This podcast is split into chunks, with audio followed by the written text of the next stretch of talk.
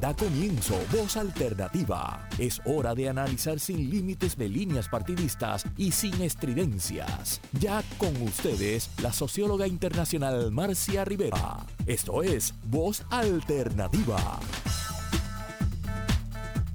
Muy buenos días, amigas y amigos.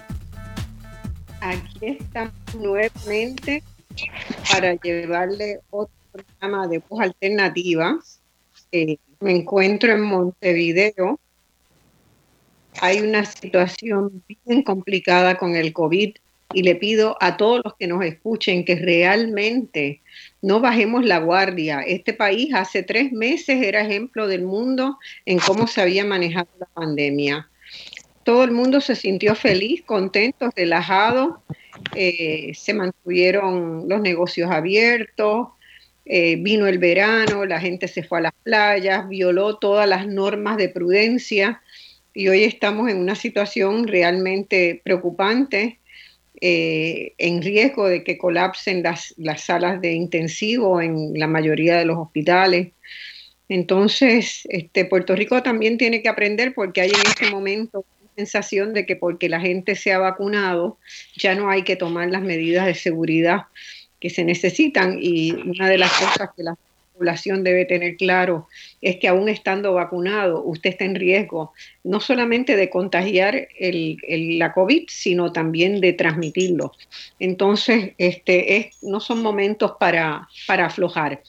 Eh, tenemos varios amigos, entre ellos una pareja que ha escuchado este programa desde el primer día que fue al aire y que están ambos con, con COVID y les mandamos toda nuestra energía colectiva para que salgan adelante y superen esta prueba tan difícil eh, para ellos.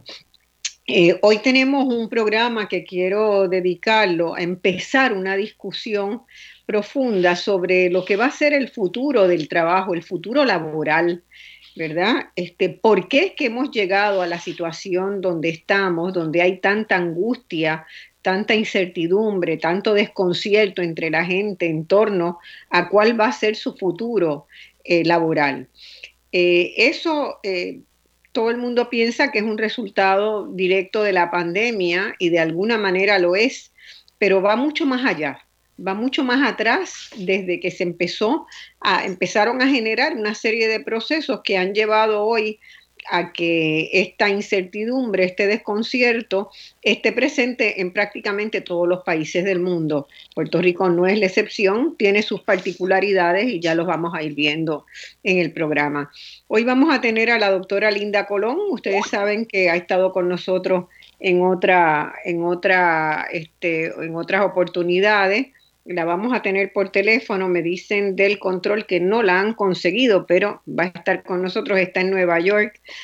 Eh, y es una socióloga muy reconocida con especialidad en la UNAM, hizo su doctorado en estudios latinoamericanos, ha sido catedrática de la Universidad de Puerto Rico por muchos años, dirigió la Oficina de Comunidades Especiales y siempre ha sido una investigadora muy importante de los temas de pobreza y desigualdad. Tenemos sí también ya con nosotros este, por Skype al licenciado Alejandro Torres Rivera. Buenos días Alejandro, un placer tenerte de nuevo con nosotros. Buenos días para ti, Marcia, para Linda y para el público que nos escucha. Este, Alejandro es un abogado sindicalista, y también de, trabajadores, ¿verdad? No solamente de sindicatos en la práctica privada y es también profesor del Instituto de Relaciones del Trabajo en la Universidad de Puerto Rico en Río Piedra. Debo decir que lo reconozco como un excelente analista de asuntos internacionales y es columnista en medios de Puerto Rico e internacionales sobre estos temas. Tiene también un programa de radio dedicado a eso. Fue presidente del Colegio de Abogados y Abogadas de Puerto Rico entre 2016 y 2018. Y lo recuerdo, ¿verdad? Eh, muy, muy apurado, organizando la ayuda que el colegio este, habría de brindar en muchos lugares post el huracán eh, María. Ha sido militante independentista y antiimperialista desde hace muchos años. Eh, me dan un segundo que Linda me está llamando por aquí. Hola Linda, te están tratando de conseguir desde el control. 292-17. 787-292-1703. A ver si tú entras. Vale. Gracias.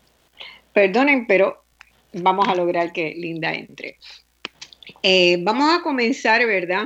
Como siempre me gusta hacer, poniendo un poquito el contexto, cuando pensamos, ¿verdad?, en, los temas que están surgiendo eh, para la discusión, uno se nutre de muchas fuentes, de mucha de muchas lecturas, ¿verdad? De mucha bibliografía, tanto de libros que, de economía que, pues, que suelo leer y de libros que tienen que ver con investigaciones científicas que voy siguiendo permanentemente, como también como artículos de fondos eh, de, la, de la prensa internacional. Eh, la prensa este año destacaba, ¿verdad? Esta, por esta semana, que América Latina y el Caribe, incluyendo a Puerto Rico, está eh, marcando un año desde que comenzó la pandemia de COVID. Eh, ya lo había hecho varios meses antes en el continente asiático y en, en Europa. Hoy la pandemia está en todos lados. Ningún rincón del planeta se ha eximido de su voradicidad. Ninguno ha sido perdonado. Nos ha golpeado fuerte, muy fuerte, como jamás nadie imaginó. Este, le precedieron, sin embargo, huracanes, feroces fuegos en muchas partes del mundo, terremotos, y hoy a través de las investigaciones científicas sabemos que eran los gritos de la Tierra, los gritos de un planeta que ha estado saqueado, abatido, violentado, desequilibrado. Pero ahora los gritos son los nuestros, son de nosotros, temiendo ser los próximos en esa cadena letal es la COVID, porque lo peor reaparece continuamente. Y eso es una de las características, ¿verdad?, que estamos viendo. Cuando pensamos que ha llegado lo peor, se empieza a mejorar, pero viene una segunda, una tercera, un cuarto brote que hace que sea peor todavía. Por lo tanto, hoy vivimos con mucho miedo. Miedo eh, temiendo, ¿verdad?, a que seamos los próximos y muchas personas ansían una vuelta a la normalidad y reclaman eso. Pero tenemos que preguntarnos todos, ¿cuán normal era la normalidad que teníamos? ¿Y qué normalidad es la que queremos? ¿Es normal que las desigualdades económicas y sociales sigan creciendo exponencialmente sin que nadie pare el proceso? Es normal la persistente y, y, sistémica, porque hay que decirlo así, discriminación, así como la violencia de género. Es normal que buena parte del mundo, eh, en, buena parte del mundo los jóvenes y las jóvenes tengan que emigrar por falta de oportunidades, por estancamiento de salario, por dificultades para acceder a estudios y a servicios de salud. Eso es normal, ese nivel de desigualdad que hemos alcanzado. Es normal el dramático cambio climático que se verifica es normal el saqueo de nuestros recursos naturales para obtener ganancia. Es normal esa explotación del medio ambiente para generar riqueza de, unos de unas pocas personas en el mundo. ¿Cuánto vamos a acabar con esa falsa normalidad? ¿No fue esa misma normalidad la que nos llevó a los desastres que estamos enfrentando? Entonces tenemos que cambiar la conversación. La conversación tiene que cambiar para entender lo que pasó y aprender a prevenirlo. Por eso están aquí hoy Linda Colón y Alejandro Torres Rivera. ¿Por qué comenzar este diálogo por el tema del trabajo? Sencillamente porque la normalidad, creo yo, nos llegó a convencer de que la humanidad se construye sobre la base del trabajo asalariado, es decir, de tener un trabajo que genere ingresos para consumir los bienes y servicios que deseamos nos llegó a convencer de una cosa terrible, de que existimos para trabajar y ganar dinero con el cual comprar y que la vida está esencialmente referida a eso. Yo no comparto esa visión y hago mucho, mucho, mucho trabajo hecho a lo largo de mi vida sin ganar un centavo. Lo he hecho por solidaridad, lo he hecho por voluntad, como también lo han hecho Alejandro y lo han hecho Linda Colón. Así que además del temor de vivir, de morir por un coronavirus, la gente hoy tiene mucho miedo de perder su trabajo remunerado o de encontrar otro trabajo si es que ya lo perdió, como tanta gente. Eh, y hay razones para tener ese miedo, no las descartamos. Fíjense que según el Observatorio de la Organización Internacional del Trabajo, a lo largo del año pasado, del 2020, se produjo una disminución de 114 millones de empleos con respecto a 2019 en el mundo. La disminución, ¿quiénes perdieron más los trabajos? Los perdieron las mujeres. ¿Y quiénes además de las mujeres perdieron más? Los jóvenes. Son los verdaderos perdedores de este desequilibrio monumental que tiene el planeta Tierra hoy. La OIT estima también que seguirá habiendo un déficit de puestos de trabajo en relación a lo que había antes de la pandemia. Y ese déficit se estima entre 36 millones en el mejor de los escenarios, si todos los países lograran recuperarse rápidamente, si las vacunas este, dieran ¿verdad? una posibilidad de tener eh, una inmunidad de rebaño en, en prácticamente todo el mundo, aún así habríamos perdido, que no se van a recuperar ahí, 36 millones de puestos de trabajo. En el peor de los escenarios, y posiblemente el más probable, esa cifra puede ascender a 90 millones de puestos de trabajo perdidos. ¿Por qué es que hay tanta vulnerabilidad? Por esos procesos anteriores que se desencadenaron y que es lo que vamos a estar develando en esta conversación. Alejandro, voy a comenzar contigo. Este, y eso no quiere decir que Linda no pueda interrumpir y viceversa, porque así es que lo hacemos más movido. Eh, este primer segmento a mí me gustaría que, miráramos, y yo sé que tú lo has estudiado mucho, ¿verdad? Eh, y Linda también. Hay un caudal de análisis que señalan que la debacle que estamos viviendo hoy en el mundo del trabajo tiene su raíz en las políticas llamadas neoliberales, especialmente aquellas medidas que desregularon el sector laboral. Y eso, eso comenzó más o menos en los años 80 en América Latina, 85, eh, se recrudeció, se hizo bien fuerte en los 90 eh, y eh, tuvieron un impacto muy, muy grande en, en cambiar la forma en cómo se organiza el trabajo. Y yo quiero que el licenciado Torres, ¿verdad?, que es especialista en asuntos del trabajo, nos resuma brevemente en qué consistieron esas mal llamadas, yo digo, reformas laborales. A nosotros nos han tocado por lo menos dos de esas reformas o deformas que se instrumentaron desde los 90 y que han continuado a lo largo de las pasadas dos décadas. ¿Cómo, qué, qué, tiene que ver eso con la precarización del empleo? Alejandro, si pudieras explicarlo para que la gente nos entienda de qué hablamos. Yo no sé si voy a tener la capacidad de hacerlo brevemente, pero a nivel internacional hay un consenso de que el laboratorio para el ensayo de las políticas neoliberales, que viene de la escuela de Chicago, se empiezan a experimentar en Chile a raíz del golpe de Estado del 11 de septiembre de 1973. Y también hay la noción de que las medidas neoliberales o la ola neoliberal llegó a Puerto Rico a mediados de la década del 90 y esa premisa no es correcta. A la vez que se estaba implantando el experimento en Chile, en Puerto Rico comenzó también a sentarse las bases para la experimentación neoliberal.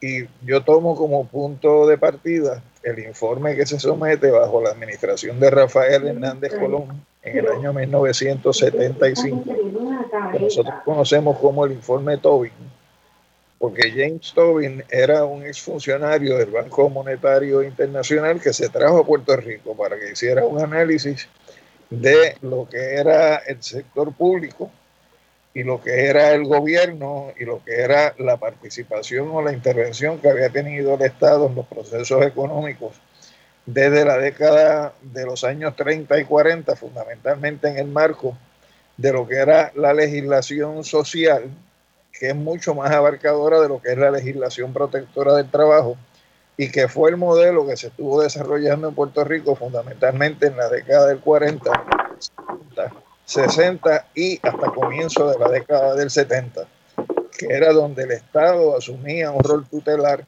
en la protección social de los sectores más desventajados y específicamente había una política laboral dirigida a la protección del trabajo al extremo de que, por ejemplo, en el marco constitucional que nosotros tuvimos entre el año 51 y 52, se incorporaron como parte de la Carta de Derechos de nuestra Constitución la jornada de ocho horas, el pago de la compensación en exceso de ocho de manera no menor de tiempo y medio, el derecho a escoger un trabajo y renunciar a él, el derecho a igual paga por igual trabajo, el derecho a la protección contra riesgos en la salud y la seguridad de los trabajadores.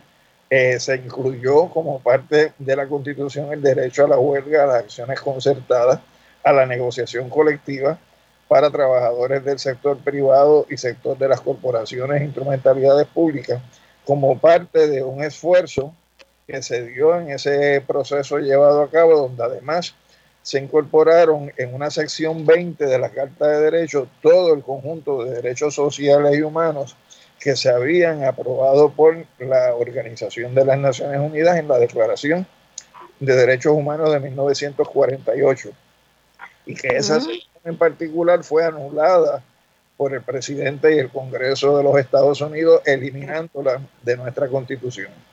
Ese informe Tobin incorpora un recetario para el país a partir de 1975 que incluía limitar el gasto público, la congelación de los salarios para los empleados del gobierno, el retrasar los incrementos que pudieran surgir como resultado de las nuevas disposiciones sobre salario mínimo, reducirle el salario mínimo a jóvenes de 20 años hacia abajo, eliminar los beneficios marginales que aumentaran el costo en la fuerza de trabajo para los patronos y proveerle incentivos a las corporaciones para que vinieran a establecerse aquí, incentivos que tienen que ver con eh, eh, deducciones en cuanto al pago de, impuestos al país, pero también la inversión del gobierno en subvencionar operaciones del sector eh, privado.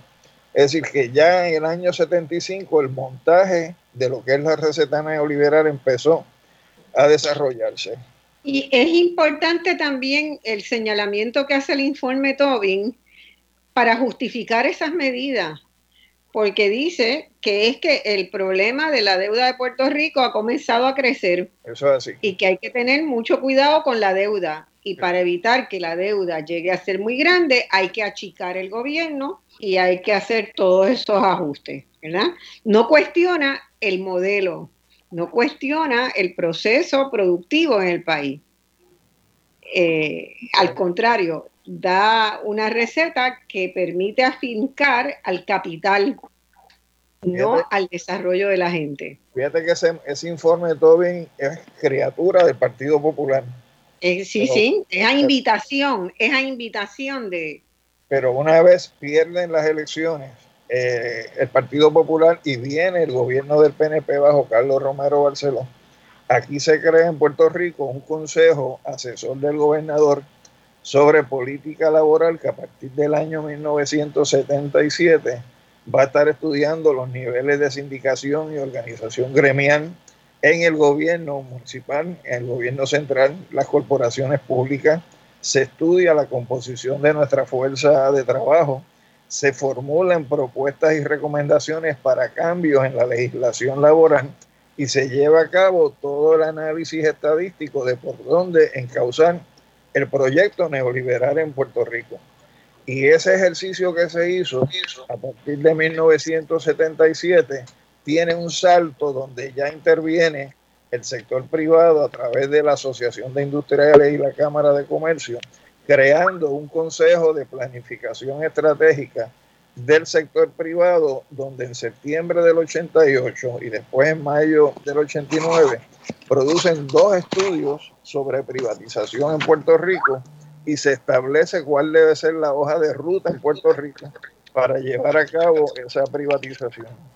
Y para que tengas una idea, en uno de los elementos umbrales que tiene el, estudio, dice Por privatización se entiende compartir responsabilidades entre los sectores gubernamental y privado en la provisión de servicios públicos con el propósito de aumentar la eficiencia y mejorar la calidad en la oferta de dichos servicios.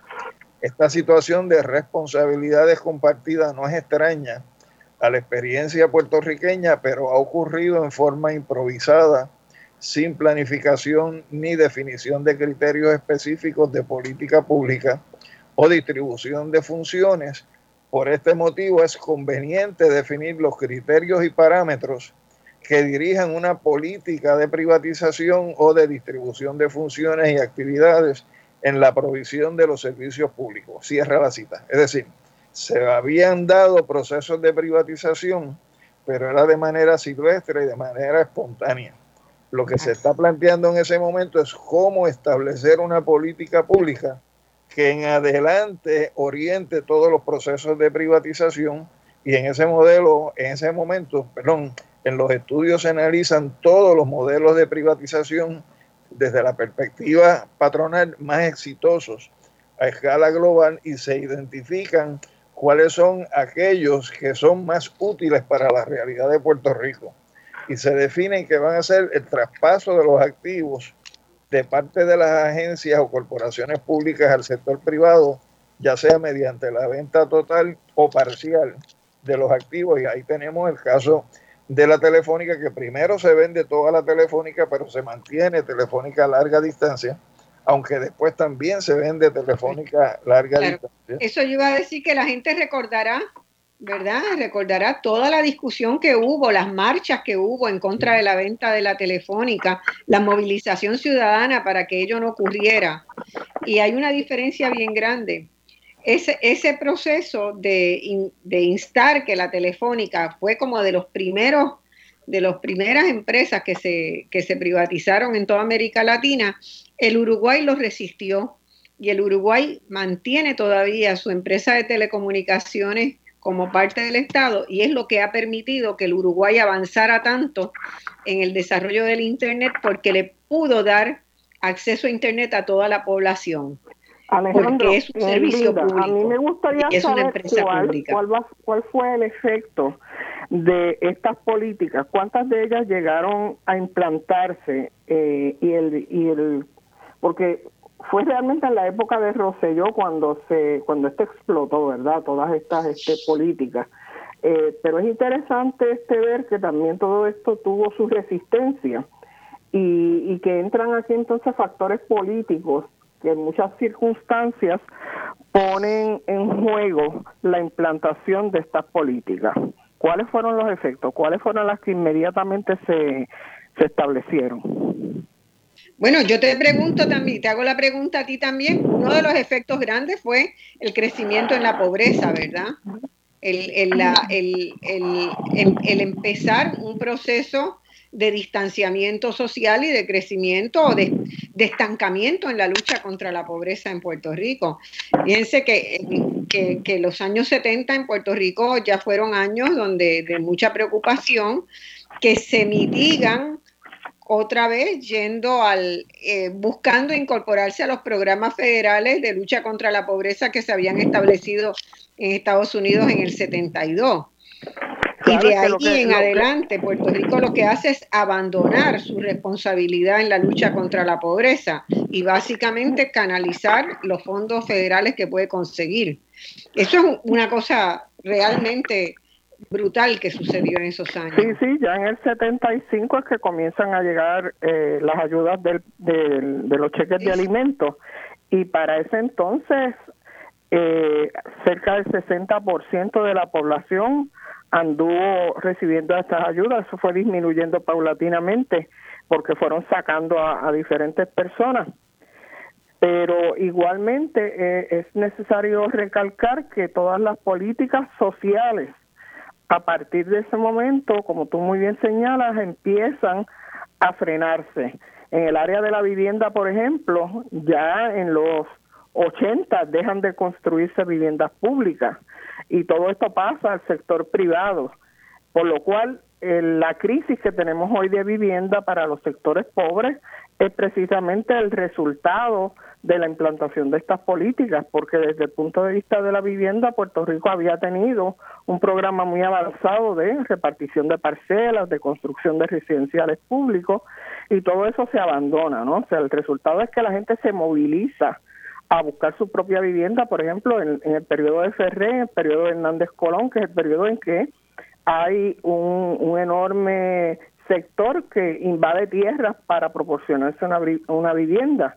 Eh, y, el, y el Estado no retoma la política de construcción de vivienda. El resultado lo vemos ahora, ¿verdad?, con, con los huracanes, de que las viviendas precisamente que se pierden son esas viviendas precarizadas que la gente eh, se vio obligada a establecer por su propia cuenta. Pero entonces las políticas en términos laborales y en términos eh, del, welfare state van a, jugar un papel muy importante desde el punto de vista de la generación de la dependencia con respecto a Estados Unidos.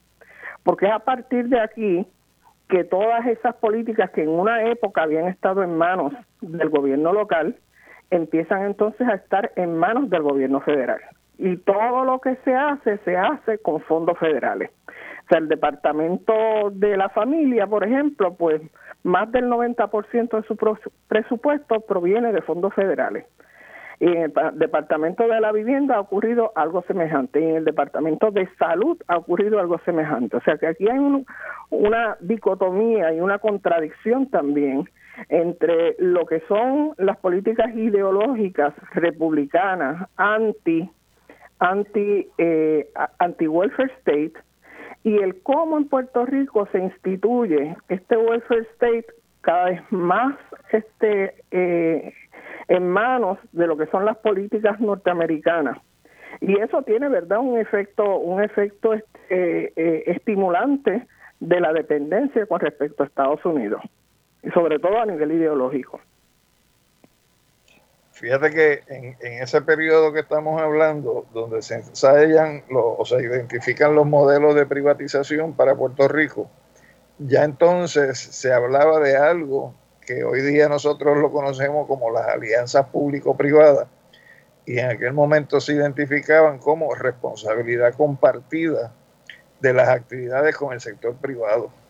Pero también hacía referencia a lo que había sido la experiencia en la privatización espontánea en lo que podría ser liquidar actividades que lleva a cabo el gobierno de Puerto Rico, la donación a entidades comunales para que hicieran funciones que el Estado venía realizando y la entrega a asociaciones voluntarias o filantrópicas de una serie de programas donde, por ejemplo, destacó en aquel momento lo que era el Departamento de Asuntos contra la Adicción, que pasa entonces el gobierno a subvencionar una serie de hogares, eh, muchos de ellos religiosos, donde esas entidades asumían el rol de atender la situación de las personas que eran drogodependientes eh, en ese momento.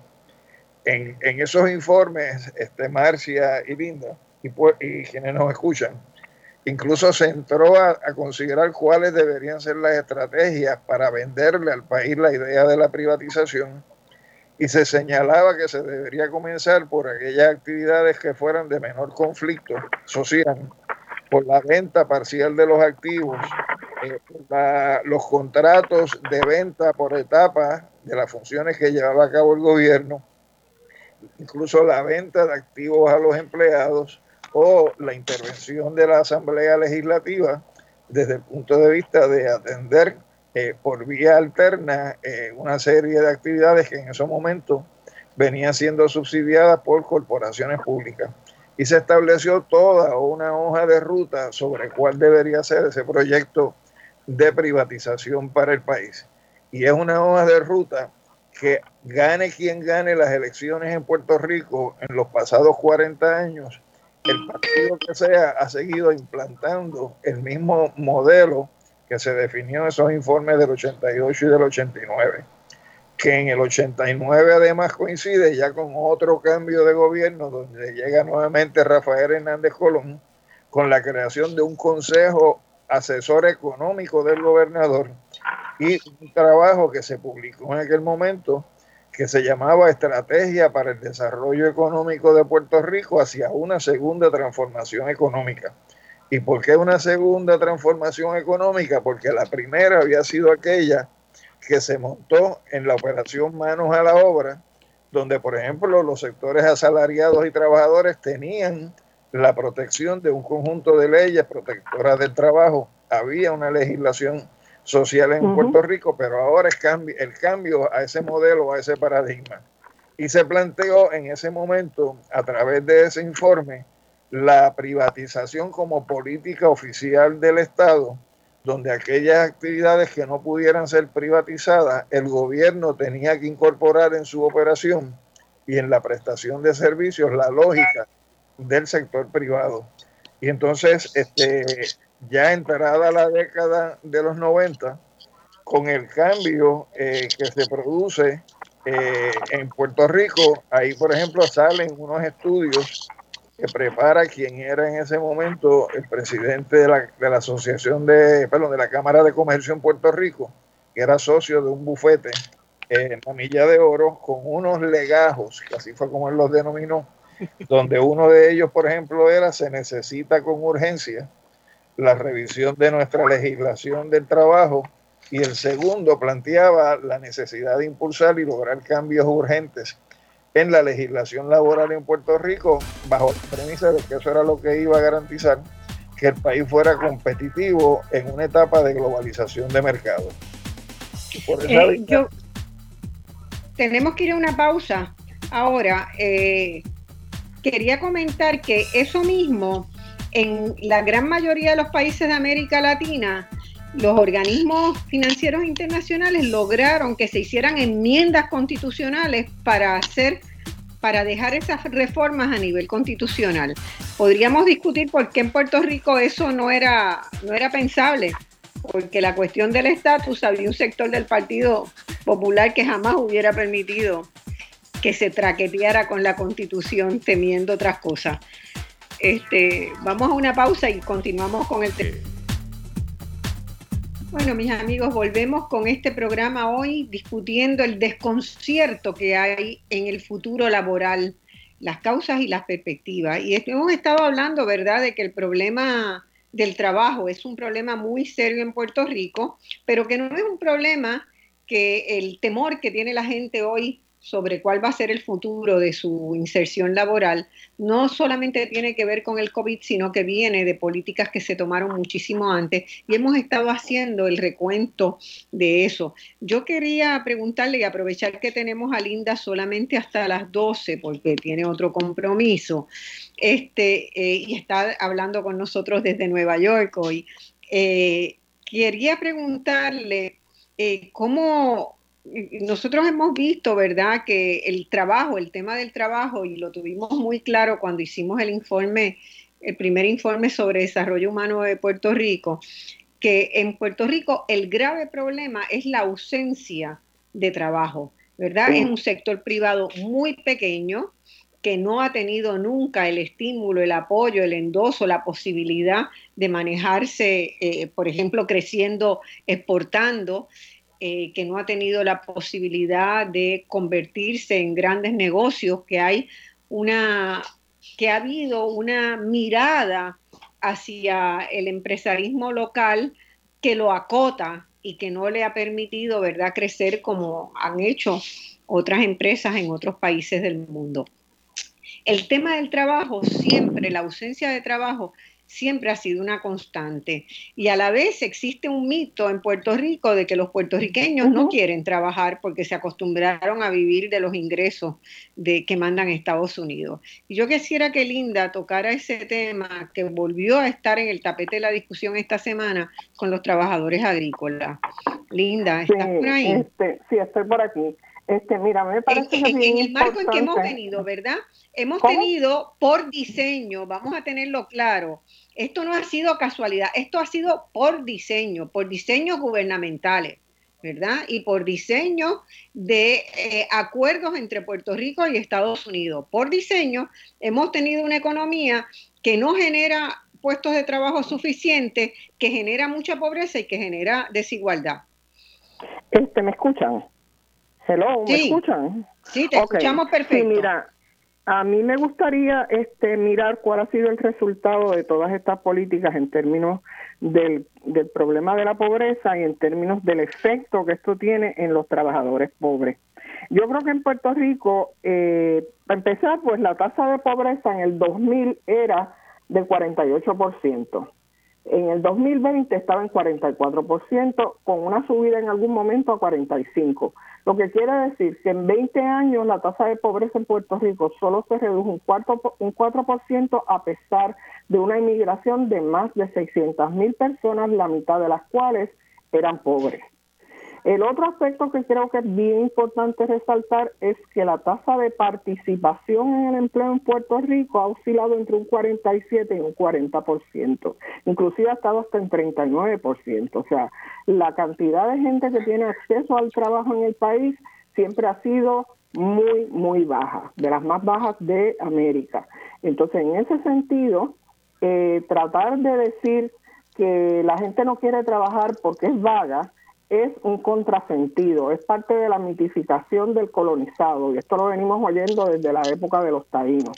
Este, y hoy día, pues vemos, ¿verdad?, este, eh, estos sectores empresariales que quieren que el trabajador vuelva al trabajo en peores condiciones que las que estaba anteriormente, porque para que la gente tenga idea, o sea, un trabajador que recibe un salario de 7.25 la hora, al mes se está ganando 800 y pico de dólares si, fueran 30 horas y si fue y si no les recortaran nada, pero sabemos que son menos de 30 horas y sabemos que les recortan.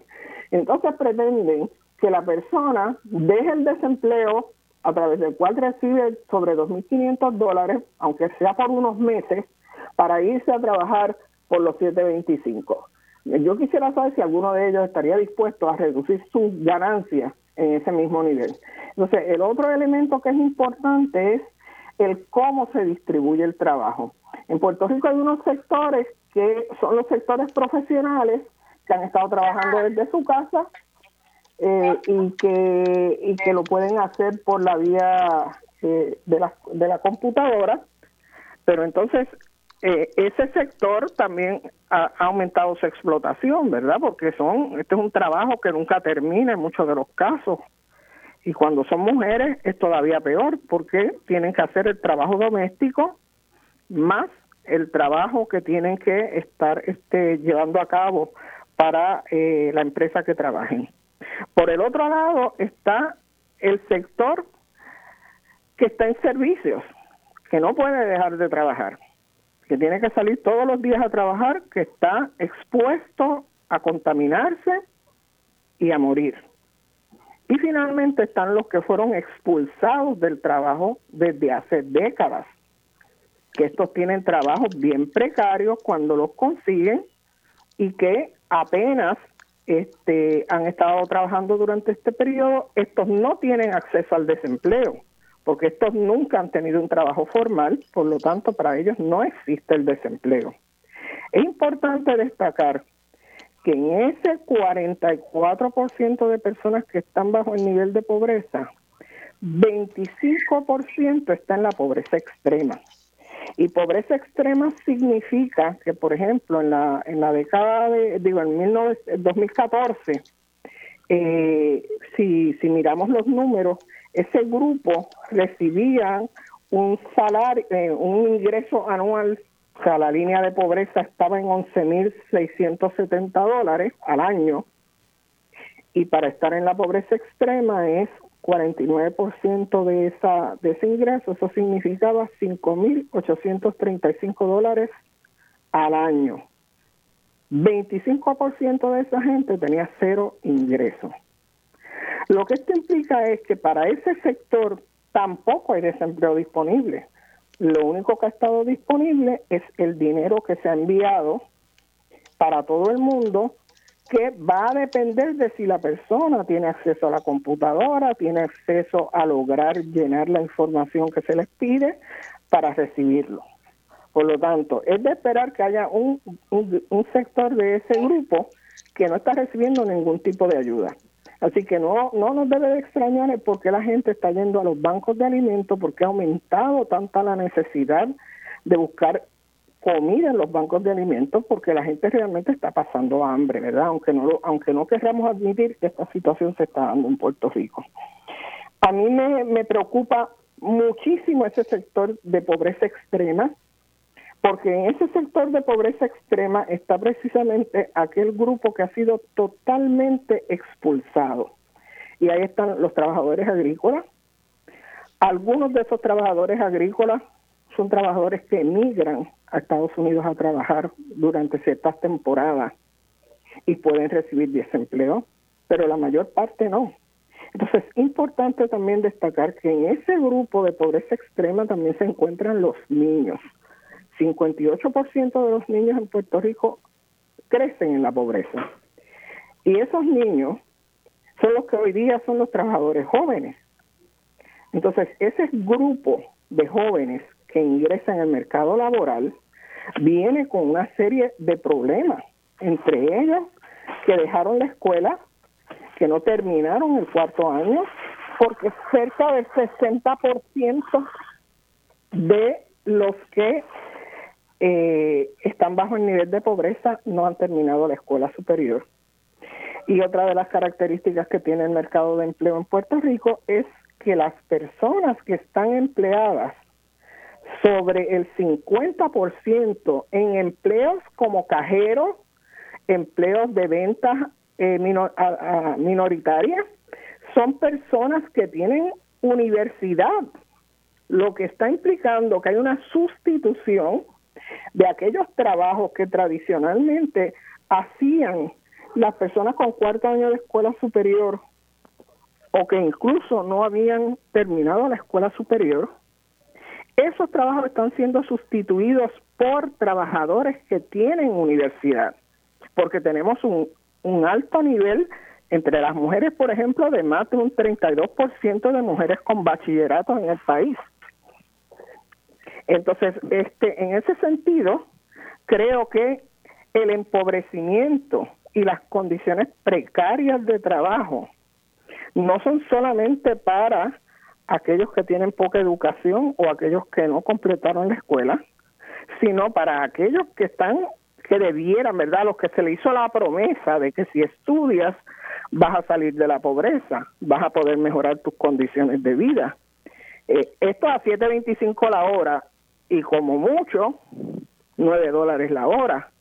Entonces, como estamos viendo, hay un frente, ¿verdad?, de la Cámara de Comercio de la eh, y de la Asociación de Industriales, hablando en todas partes en contra del aumento del mínimo del mínimo del salario.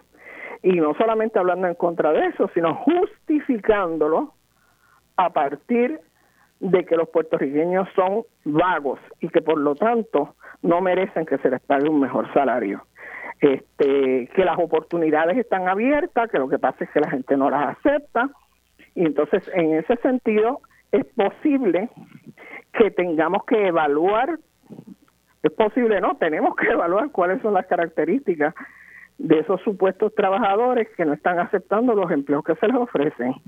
Y es posible que esos sean trabajadores que tienen una buena educación, trabajadores que están cuidando a, niños o están cuidando familiares enfermos, o trabajadores que simple y sencillamente ya están hartos, ¿verdad?, de, la, de la situación y que los efectos psicológicos de la pandemia están haciendo estragos, ¿sabe? Y, esto es algo de lo que tampoco se habla.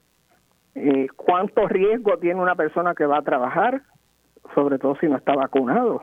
este, cuáles son las condiciones que han pasado a lo largo de todo este año y de los años anteriores con respecto a los huracanes, a los terremotos, o sea, la pérdida de vivienda, la pérdida de, de la educación, porque las escuelas se cerraron, las universidades se cerraron.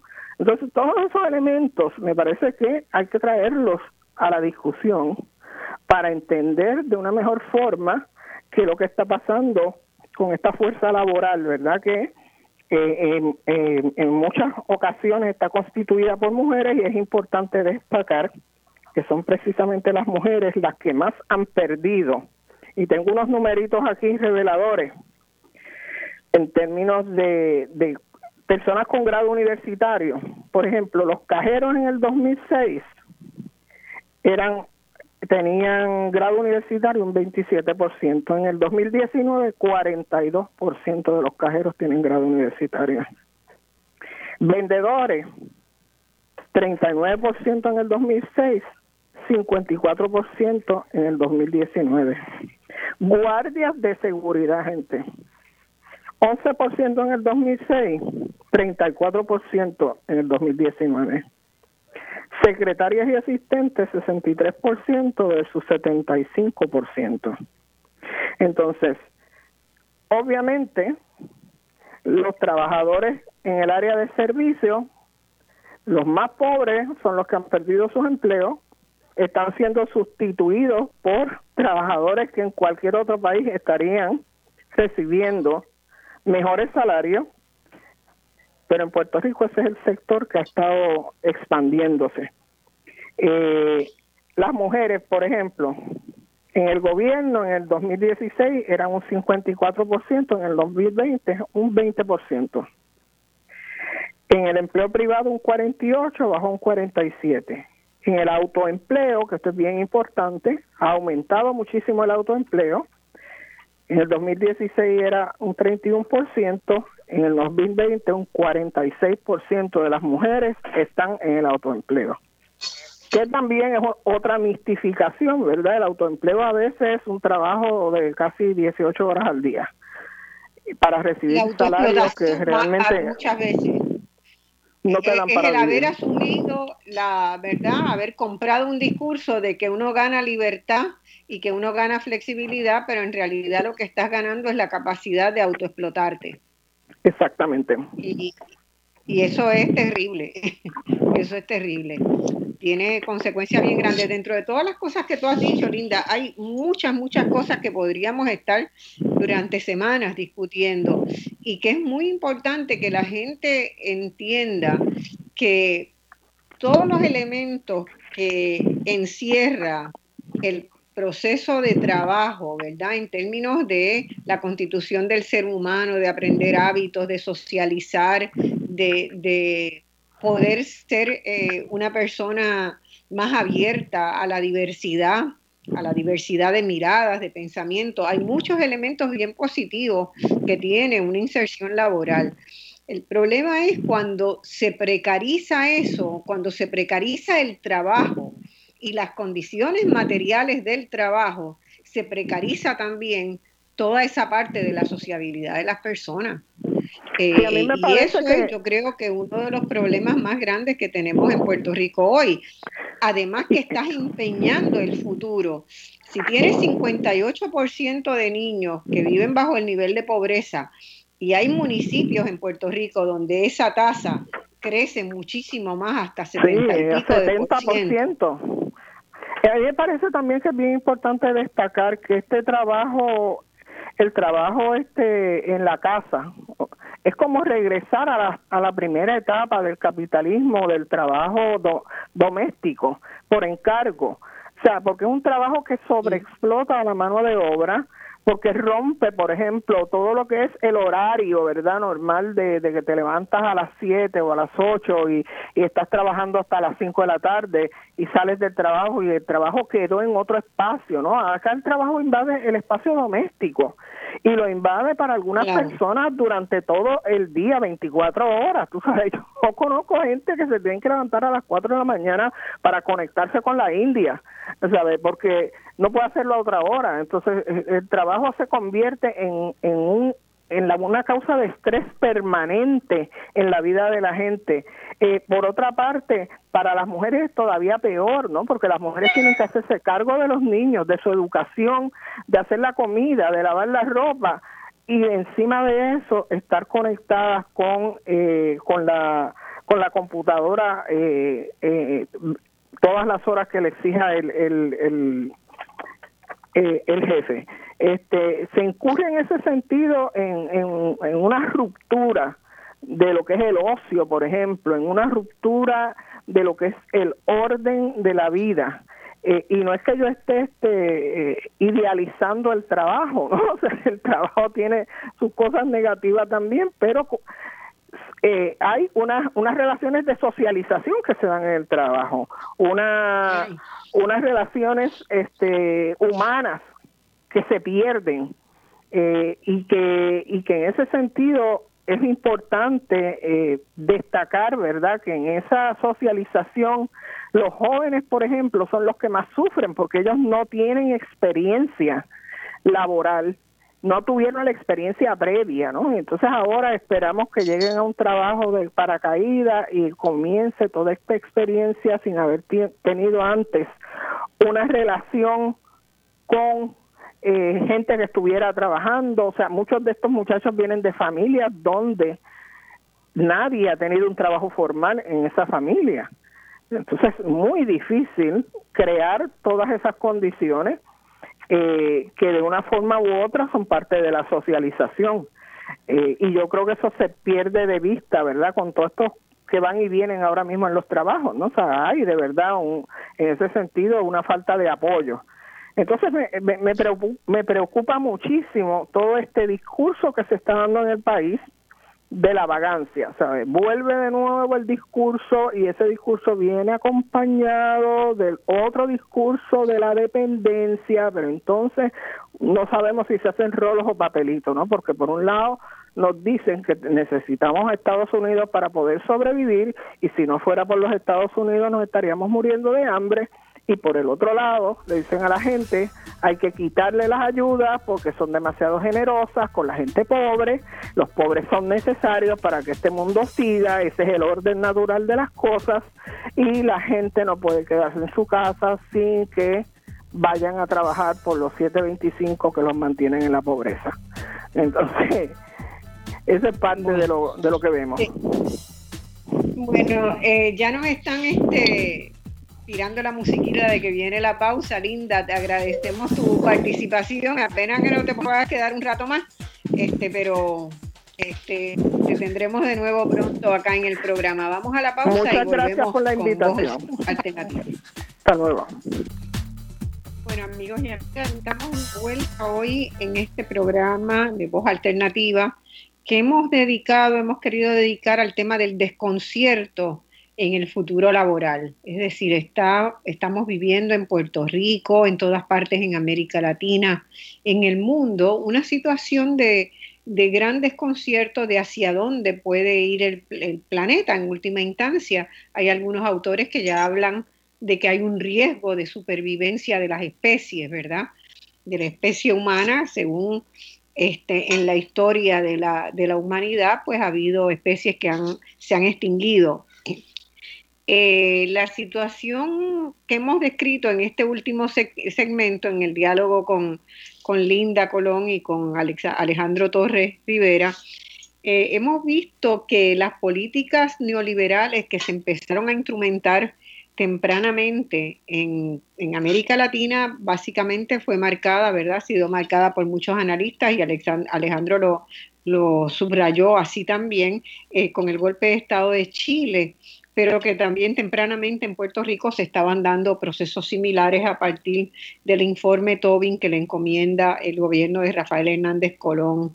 En ese momento a una persona que era un, muy ya reconocido eh, investigador y economista de los equipos del Fondo Monetario Internacional, del Banco Mundial, era uno de esos consultores eh, estrella. Y los problemas que han generado esos cambios hacia las políticas neoliberales eh, han implicado una reducción significativa, ¿verdad?, de la posibilidad de que el empleo sea un estabilizador de la economía de Puerto Rico que ayude a reducir los niveles de pobreza que tiene este país y que eh, conjugado con la condición colonial, y aquí me gustaría que ahora con, con Alejandro desmenuzáramos un poco eso, han, llegado a, conjugar una receta del fracaso. Entonces es muy, es muy alarmante para algunos de nosotros ver cómo por un lado eh, se cocina, ¿verdad?, en un diálogo colonial entre los poderes de los colonizados y del poder colonial, se cocina una receta del fracaso de, de la economía, del modelo económico de Puerto Rico, fracaso desde la perspectiva de la gente, de todos los seres humanos que, que en Puerto Rico queremos poder vivir, desarrollarnos, tener a los hijos, a los nietos, crecer, ¿verdad? Este, llevar una vida digna. Eh, eso, esas políticas han condenado a una parte demasiado importante de la población, prácticamente la mitad de la población, a no tener acceso a esa, a esa una vida así. Eh, y en simultáneo, pues Estados Unidos se encarga de eh, a partir de los desastres que esas políticas han creado, abrir una chequera y repartir millones de dólares para que mantener en subordinación a la población puertorriqueña. Alejandro, ¿tú, tú a ti te extraña o lo ves como coherente desde una estrategia de, del poder colonial mantener tranquila a la población de Puerto Rico? Mira, yo tendría que partir de la premisa de que si nosotros somos un componente que está integrado a la economía de los Estados Unidos, aunque sea desde la realidad colonial, pues las métricas que deberíamos buscar nosotros son aquellas que sean comparables con lo que es la realidad de los Estados Unidos dentro de esa eh, misma economía.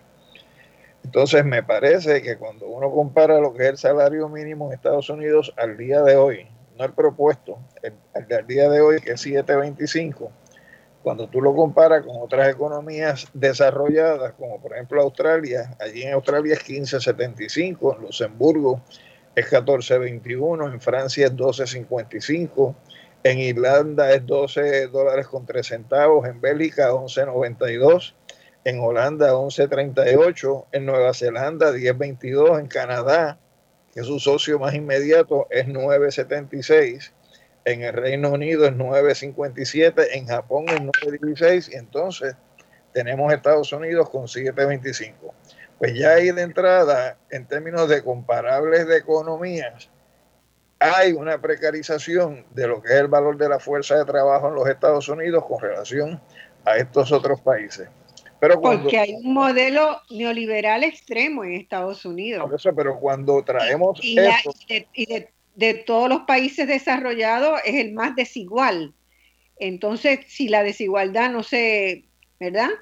Eh, nosotros hicimos un programa hace unas dos semanas sobre el sueño americano y vimos claramente cómo ese sueño americano era hoy una pesadilla, ¿verdad? Eh, entonces, el sueño americano no existe más y no existe porque de alguna manera la población ha eh, pues asumido que no hay como natural que haya una gente que gane muy, muy, muy, muy poco y que haya otra gente que gane muy, muy, muy mucho, aunque trabajen las mismas horas de trabajo o aunque aquellos muy, muy ricos trabajen muchísimo menos que al que le cuesta enormemente llevar el pan a la mesa. Entonces, ¿por qué, ¿por qué se acepta eso, Alejandro? Mira, uno de los componentes del modelo neoliberal es que todo debe ser determinado por las leyes de la oferta y la demanda. Claro. Todas las propuestas neoliberales, y eso ha sido lo que hemos tenido desde el informe Toby, nosotros desde ese momento en el 75 hasta el día de hoy, van dirigidos a que en el caso de Puerto Rico desaparezca lo que es el salario mínimo que eso es una garantía de subsistencia básica para cada país que en Estados Unidos es 725. Cuando tú examinas la realidad de los Estados Unidos, yo tengo aquí un índice que en el año 2013 había 75.9 millones de trabajadores mayores de 16 años recibiendo paga por hora y que esa cantidad representaba el 58.8% de la totalidad de los trabajadores asalariados en los Estados Unidos. Asalariados por pero eran por hora. Por hora, o sea que no son exentos, no son administradores, no son ejecutivos, no son profesionales, sino que es el que, el que recibe eh, la paga por hora. Entonces nos decía que entre esos que se pagaba por hora, 1.5 millones devengaban exactamente el salario mínimo federal, lo cual representaba, eh, en el caso de los Estados Unidos, entre asalariados que estaban en el 725 o por debajo del 725 de la fuerza total de trabajo, el 4.3% de esos empleados por hora. Cuando tú examinas la realidad de Puerto Rico, el referente es que en el caso nuestro era el 32%. Es decir, que el 32% de la fuerza de trabajo en Puerto Rico, salario su salario máximo es el mínimo. Salario mínimo, porque mientras no cambie el salario mínimo, no tiene ninguna expectativa. Claro. Ese asunto cambie. Entonces, ¿qué pasa, Marcia? Cuando tú examinas dentro de la realidad de los Estados Unidos lo que es el nivel de pobreza en términos de ingreso, el nivel de ingreso que caía bajo los parámetros de pobreza era de 11.914 al año. Cuando tú comparas lo que es ese ingreso con lo que es el ingreso correspondiente a 7.25 la hora, te vas a confrontar la realidad que la diferencia entre el límite de pobreza y lo que es el límite adquirido por el salario mínimo es de 263 dólares con 83 centavos al mes. Eso equivale a 60 dólares con 88 centavos a la semana o equivale a una diferencia de 1.52 por hora. Por lo tanto, el salario mínimo en, como ingreso frente a lo que es el nivel de pobreza se acerca mucho en esa realidad en términos que tú tengas una diferencia equivalente a 1.52 por hora. Entonces, en ese sentido, si 300 mil personas, es decir, el 32% de la fuerza de trabajo en Puerto Rico, lo que tiene como expectativa es ese salario mínimo, ¿cómo podemos justificar de alguna manera que la propuesta que se nos hace es que se reduzca el salario mínimo o se congele el salario mínimo o no se acceda a los aumentos en el salario mínimo y en el caso de los jóvenes de 22 hacia abajo se le pague un submínimo donde algunos plantean que sea de 4.50 a la hora. Entonces, eh, da vergüenza, da vergüenza. ¿Cómo es posible? Entonces, si a eso tú le añades lo que es la manera como se han ido degradando las leyes en Puerto Rico, donde, por ejemplo, en la reforma que se hizo en la época de Roselló, que quien la dirigió como secretario de Desarrollo Económico fue Luis Fortuño, ahí, por ejemplo, se trasteó con la ley de pago de salario, se eliminó la Junta de Salario Mínimo, se eliminó la estructura de los decretos mandatorios, se cambiaron las licencias de vacaciones, la licencia de enfermedad, se cambió cuánto uno tiene que trabajar en horas de trabajo para poder tener acceso a lo que se fijaron en las licencias, se establecieron salarios mínimos inferiores, se eh, alteró lo que era la cantidad de, de tiempo que podía reducirse el periodo de alimento, donde por ejemplo en el caso de enfermeros, de crupiel, es 20 minutos lo que se le da en lugar de una hora eh, por cada ocho horas de trabajo. Se estableció el horario flexible, donde entonces te redujo el periodo de descanso sin compensación extraordinaria de 18 a 12 horas y se hicieron los cambios relacionados con la ley de cierre. Lo que no se completó en el periodo de Roselló, eh, siendo secretario de Desarrollo Económico, eh, Fortuño, pues entonces viene el gobierno de Aníbal Acevedo Vila a través de Jorge Silva Puras, que era el secretario de la gobernación, con el plan aquel famoso de los 100 días, que iba dirigido a reestructurar el gobierno, a continuar avanzando el modelo de privatización a reducir la nómina de empleados en el gobierno y a la consolidación de agencias. Y de Gustavo Vélez como asesor. ¿Ah? Y de Gustavo Vélez como asesor en Fortaleza. Ese es el frosting adicional. Entonces, cambia el gobierno, regresa el PNP con Fortuño como gobernador y antes incluso de jurar que fue lo que hizo, creó el CAREF, que era el Consejo de Reconstrucción Económica y Fiscal, y ya empezando al tercer día de empezar a gobernar, ya tenía una orden ejecutiva con las recomendaciones que había dado el CAREF antes de empezar como gobernador.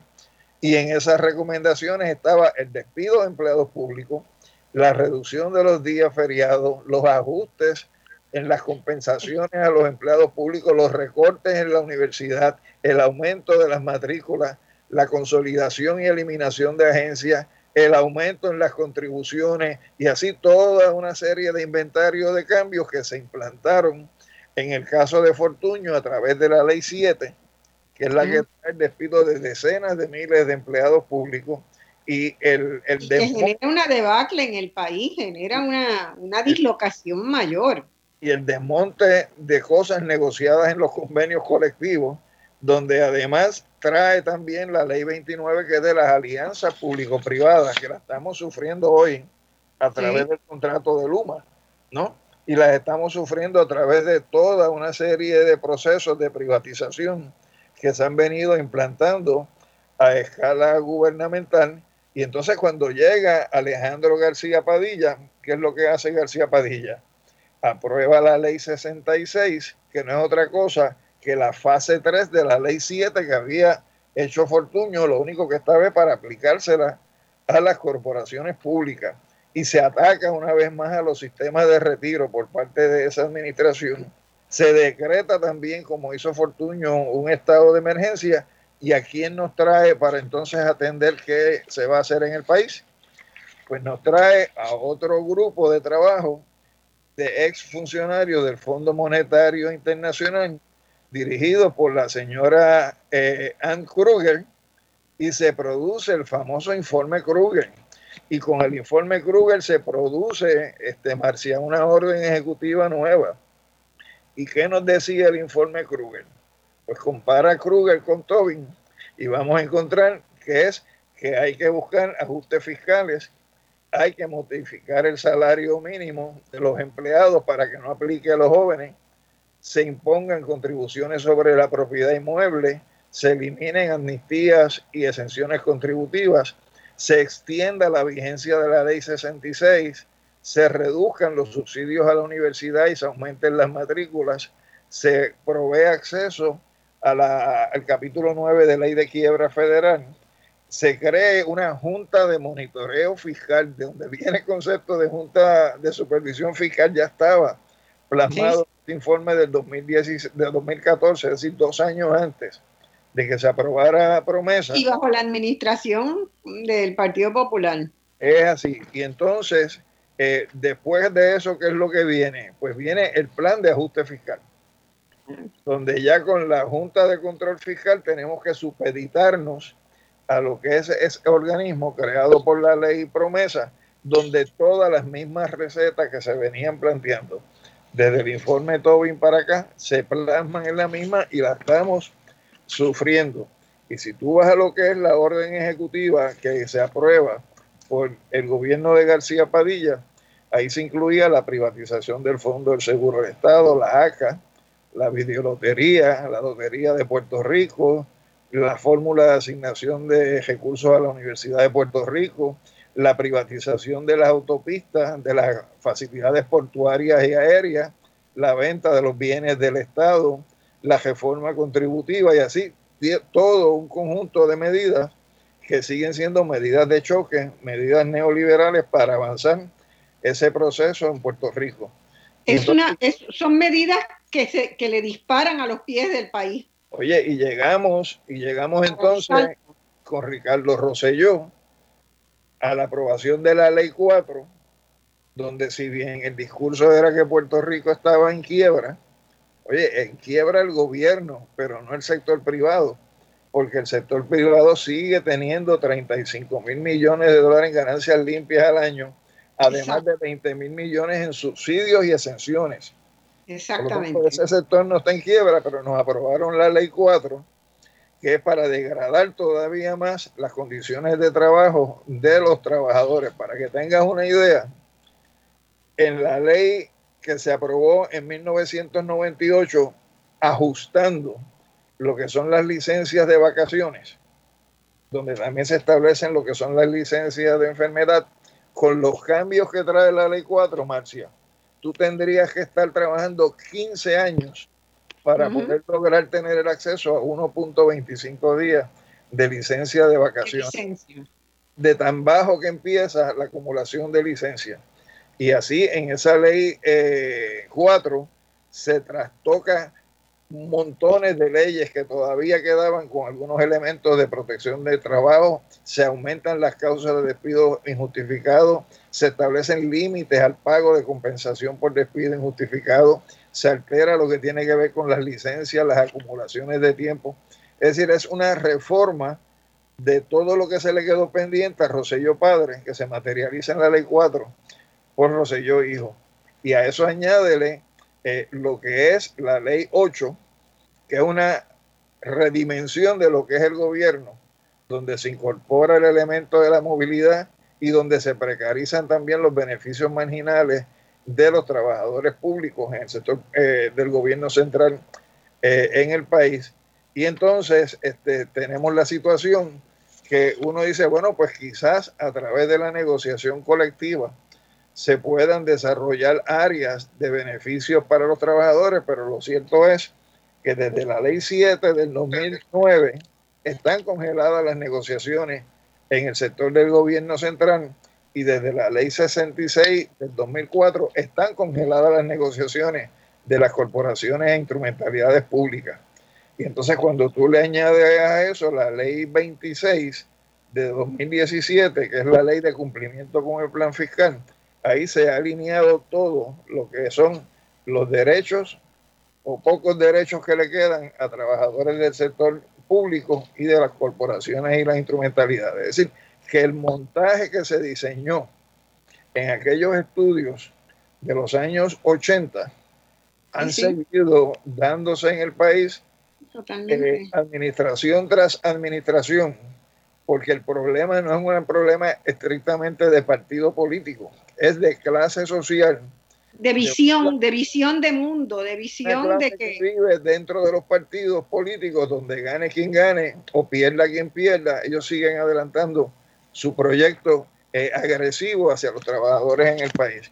Entonces, en, en ese sentido, si nosotros no tomamos conciencia de que esto es una visión de una clase social, vamos a seguir cancelándonos unos a otros cada cuatro años en términos de la, dinámica de los partidos políticos que sostienen el modelo neoliberal en el país y perdemos entonces eh, la visión de que esto es una situación de clase social donde hay un proyecto de país distinto al que tuvo yo, creemos, y que en ese sentido, pues el enfrentamiento tiene que ser a esas políticas que, que, que levanta como bandera esa clase social que van dirigidas a atacar los beneficios, los derechos de los trabajadores y a degradar sus condiciones materiales y humanas de trabajo.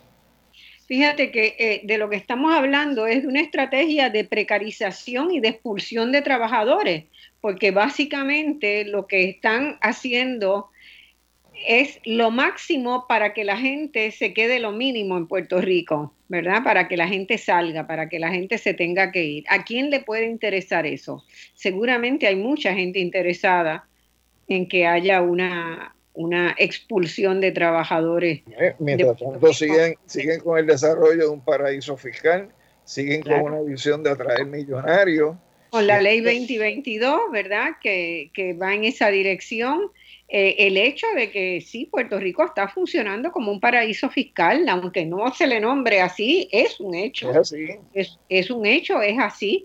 Y a la vez también, eh, si lo miramos de una manera más amplia, es una estrategia de precarización de los derechos y denigración de la democracia, ¿verdad? De, desprecio de la, de la democracia profundo desprecio por la democracia. La democracia presupone que crece en la medida en que tú conquistas nuevos derechos. Y la lucha histórica, ¿verdad?, de la humanidad democrática, que se identifica con la democracia, es una lucha que va de un derecho, conseguimos ese, vamos por más derechos, hasta que lleguemos, ¿verdad?, a, una, a un proceso de perfeccionamiento de la democracia de toda la sociedad, ¿verdad? De toda una sociedad democrática, que es un poco la mirada de largo plazo que han adoptado los países escandinavos, ¿verdad? Donde uno ve que de a poquito una lucha te lleva a otra, te lleva a otra y cada vez más son las ganancias en derechos que tiene la gente. Si nosotros hacemos el hilo de la democracia en Puerto Rico, ¿verdad? La línea de base de la democracia, vamos a ver que cada vez vamos perdiendo más y más y más derechos. Es una involución democrática. Nuestra, por lo menos la historia de los últimos 50, 60 años en Puerto Rico es una involución democrática muy fuerte. Y no es casualidad que en los Estados Unidos haya pasado lo mismo y que un equipo de investigadores hace tres o cuatro años de la Universidad de, Princeton y Northwestern hayan encontrado que ya Estados Unidos no cabe bajo la designación de un país democrático, es una oligarquía. Cuando nosotros éramos jóvenes, que de eso ha pasado ya un tiempo, pero seguimos acumulando juventud, no te preocupes. Los, padres nuestros, este, Marcia, siempre nos decían que ellos aspiraban a que nosotros tuviéramos lo que ellos no habían tenido. Claro. Sin embargo, los padres jóvenes de hoy ya no le pueden decir eso a sus hijos. No pueden. ¿Por qué? Porque lo que le espera a sus hijos es un mundo este, que se ha reducido en cuanto a derechos, se ha reducido en cuanto a condiciones materiales de vida y condiciones materiales de trabajo. Por lo tanto, ese, ese futuro de cambio evolutivo hacia el frente, ya eso no existe en las coordenadas de los jóvenes. Y te lo digo porque los estudiantes míos, o sea, tienen que estar trabajando. Y cuando ellos describen las condiciones bajo las cuales trabajan, donde no hay derecho, donde las condiciones de trabajo se violan de día a día, donde una gran cantidad de ellos incluso trabajan en el área gastronómica y están sujetos a un submínimo bajo la premisa de que cobran propina, pero resulta que la propina no, no va al bolsillo donde debe ir la propina, sino que se queda en el camino en algún otro sitio. Pues realmente las condiciones bajo las cuales ellos están en estos momentos eh, viviendo no son las condiciones de cuando tú o yo estudiamos, que nosotros nos consideramos estudiantes a tiempo completo. Claro. Porque había mecanismos a través de los cuales eh, se podía solventar eh, nuestros gastos en la universidad, porque incluso se partía de una universidad donde el acceso a la educación era, era básicamente eh, casi gratuito y lo que no se lograba se completaba con el llamado fondo educacional. Ahora eso no es así. Ahora terminan de estudiar con unos préstamos. Entonces, si logran entrar a la fuerza de trabajo, entran a la fuerza de trabajo aceptando condiciones incluso eh, muy bajas para lo que es la capacidad formativa que desarrollaron ellos como profesionales.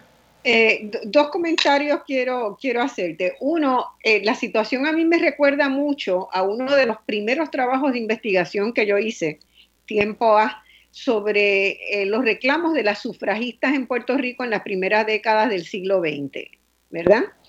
Y uno de los reclamos fuertes de las sufragistas era que se abriera el mercado de trabajo para las mujeres, ¿verdad? Y hay un impulso a la incorporación de las mujeres en el sector del magisterio, 95% de las maestras de elemental en los primeros años, y todavía no, no es un 95% hoy, pero es bien alto, son maestras mujeres, ¿verdad? Esas eran las que más bajos salarios tenían. ¿Y cuál era la contestación que se le daba a las sufragistas cuando reclamaban que el magisterio no podía estar pagando salarios tan bajos, ¿verdad? Porque el trabajo de una maestra era comparable con el salario de un profesional en otras esferas del gobierno, que ganaban muchísimo más que los maestros, eran siempre los, los peores pagos. Y eran los peores pagos porque eran las mujeres quienes habían sido reclutadas ahí, ¿verdad? Y entonces se correlacionaban esas variables. La contestación era, cualquier salario es mejor que ningún salario. Bueno, eso, eso, eso lo utilizó Luis Muñoz Marín como frase. Cuando decía que el mejor líder obrero estaba en Fortaleza y que no había peor salario que un no salario. Exactamente. Esa idea que está en Puerto Rico desde más de un siglo, ¿verdad? Ahí trabajando en, el, en, diversos niveles de la sociedad puertorriqueña, que todavía es lo que sustenta a los que están queriendo bajarle el salario mínimo a los jóvenes a cuatro pesos la hora, ¿verdad? Cuatro, mejor, cualquier salario es mejor que ningún salario. ¿Cómo? ¿De qué estamos hablando? ¿Y qué pasa en el campo de la cultura? Que además la gente se cree que en el campo de la cultura la gente no paga agua, no paga luz, no paga nada. ¿Verdad? Y en ese ejemplo que tú traes de la mujer como maestra, hay que sumarle el componente ideológico de hacerle creer que el magisterio es un sacerdocio. Sí, claro, también. hay que estar sometido a, las peores condiciones de vida porque eso es parte de... Es un sacerdocio, esa es buenísima, me, la, acabas de acordar. ¿Eh? El magisterio es un sacerdocio. No, no, no. Eh, es impresionante. Vamos a una pausa y volvemos. Pueden hacernos preguntas, los que quieran comentar o preguntar por el 787-292-1703, 1704 o 05. Vamos a la pausa y volvemos de inmediato. Esto no se ha terminado todavía. Bueno, amigos, entramos en el, amigos y amigas, entramos en el último segmento de nuestro programa. Siempre es un placer eh, llegar hasta aquí y ir desmenuzando temas que son complejos con personas como Linda Colón y como Alejandro hoy que tienen años de trabajo y de conocimiento y que podemos ir abriendo una lucecita, ¿verdad?, de comprensión en la gente, convencidos de que si la gente no entiende los procesos y meramente cree que cambiando un gobierno o cambiando unos candidatos vamos a estar mejor o peor, estamos equivocados. Hay que entender la lógica, hay que entender lo que este lo que está detrás de esto y los años de acumulación que tienen los, los procesos. Eh, Alejandro, vamos a hacer una pausa aquí porque ha entrado una llamada, la vamos a tomar y vamos a seguir conversando tú y yo. Yo tengo dos preguntas todavía que quiero, dos temitas que quiero que discutamos, pero vamos a atender esa llamadita del público. Adelante. ¿Soy yo? Hola, buenos días. ¿Soy yo? Sí. Oh, sí, Enrique Santos de, de Trujillo Alto. Perdón, ¿no le acaba el nombre? Eh, Enrique Santos Trujillo Alto. Enrique Santos de Trujillo Alto, muy bien. Adelante, por favor. Dos preguntas bien breves. Eh, ante esta información que nos han dado ustedes, que yo entiendo que es de excelencia y pues nos hace mucha falta este tipo de educación, eh, dos puntos que y la pregunta es por qué no se eh, discute o por qué no se acepta eh, dos, dos hechos, el, el fundamentalismo religioso y la importancia que tiene, una, en, la política directamente, y dos sería eh, este concepto, no, no, no anarquía, sino el otro concepto que no se toca mucho tampoco nunca, este cuando los la gobernanza que tenemos actual este, fascista. O sea, ¿por qué no se, no se no se acepta en Puerto Rico que sí, que existe el fascismo, que estamos con una gobernanza fascista y por un lado y por otro lado el, el fundamentalismo religioso. No se acepta que esa es una realidad que, que vivimos o que hemos estado viviendo por muchos años. Alejandro, ¿quieres comentar? Bueno, yo escuché eh, bien entrecortada la expresión del caballero. Yo creo que, sí, que aquí hay una tendencia, yo no, yo no le llamaría fascismo, porque sobre lo que es fascismo hay distintas denominaciones. Si uno viene desde la época de Dimitrov, en el séptimo Congreso de la Internacional Comunista tiene una definición muy particular. Este, hay una diferencia entre, por ejemplo, lo que fue el modelo italiano del modelo alemán o del modelo japonés pero ciertamente el fascismo tiene un denominador común, que es la supresión de derechos y el concepto corporativo del Estado desde el punto de vista de darle un espacio a los sectores que son más reaccionarios dentro del capital financiero, que es donde se suma el capital bancario con el capital industrial. Y me parece que si uno hace un análisis de cuál es la clase que realmente ha ido impulsando todos estos cambios en Puerto Rico, las va a ver agrupadas precisamente dentro de esos sectores del capital financiero y ciertamente en sus expresiones a través de los partidos que han gobernado, uno podría identificar en el caso de uno de ellos, pues una tendencia mucho más represiva y mucho más reaccionaria en unos momentos, aunque en el pasado el otro partido también asumió ese mismo tipo de comportamiento frente a lo que fueron eh, huelgas desarrolladas por los trabajadores en Puerto Rico. Así que sí, que creo que hay un modelo de gobernanza que es autoritario, un modelo de gobernanza que es excluyente desde el punto de vista de democracia participativa y un modelo de gobernanza donde hay unos intereses económicos incrustados independientemente de qué partido esté gobernando. Y sobre el fundamentalismo religioso, yo creo que sí que Puerto Rico eh, cada vez se torna más conservador desde el punto de vista de eh, la expresión de estos grupos fundamentalistas religiosos que están tratando de imponernos a nosotros socialmente lo que se supone son las normas que ellos desde el púlpito lleven a cabo en sus respectivas iglesias. Y no entienden de que el Estado tiene una responsabilidad de establecer uniformidad de derechos tanto para creyentes como para no creyentes, como para católicos y protestantes, como para cristianos, musulmanes, judíos y budistas. Es decir, el Estado norma o regula relaciones sociales para todos, no para un sector eh, particularmente definido dentro de lo que son las creencias religiosas. Eso es lo que podría comentar. Estoy, estoy totalmente de acuerdo contigo y quiero agregar dos cositas.